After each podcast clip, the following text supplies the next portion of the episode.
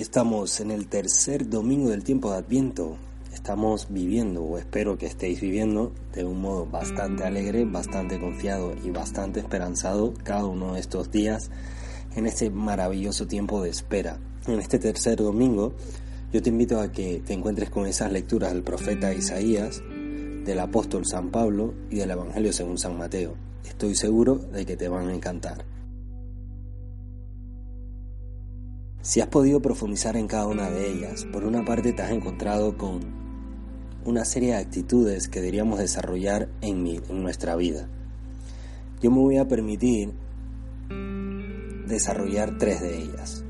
La primera, que extraigo del profeta Isaías, es la alegría. Claro que sí, cada uno de nosotros deberíamos ser unas personas alegres, por encima de las dificultades, por encima de los sufrimientos y de nuestras miserias, si hay algo que debe caracterizar nuestra vida es precisamente eso, la alegría, porque sabemos que el mal, que la muerte, que el dolor, que el sufrimiento no van a tener la última palabra, porque sabemos que hay esperanza y esa esperanza nos la trae Jesús. Por lo tanto, vive la alegría y aprende a compartirla, que es lo más importante. La segunda actitud es del la carta de Santiago y es la de la paciencia.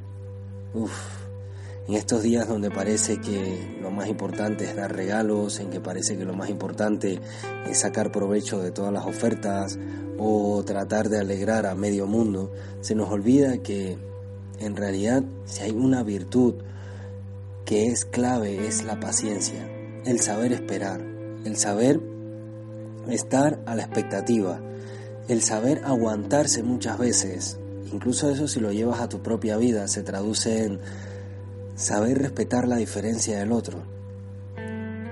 Y eso es importante. La cuestión es, ¿y tú eres paciente o te dejas llevar por ese ímpetu, por esas ínfulas, por esa velocidad del día a día? Baja las revoluciones, cógela con calma. El Señor tiene paciencia con nosotros, porque nos ama.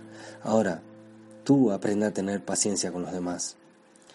Y por último, y del Evangelio según San Mateo, nos encontramos con una actitud realmente importante, y es la del testimonio.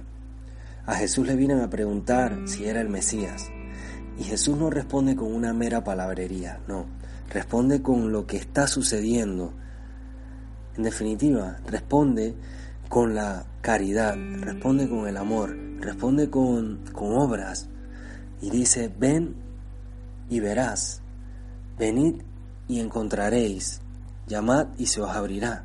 Claro, pues nosotros también tenemos que aprender a dar testimonio, dar un testimonio confiable, un testimonio coherente, un testimonio veraz, algo que hable de lo que nosotros somos, de lo que nosotros creemos. Hablemosle a este mundo que necesita de personas veraces, de personas coherentes, de personas capaces de darse y compartir con los demás. ¿Te atreves? Seguro que sí. Un abrazo y no me había no lo había dicho antes. Soy el padre Carlos Alberto Alvarado Salcedo. Espero que disfrutes y sigas disfrutando del Evangelio desafiante. Hasta la próxima.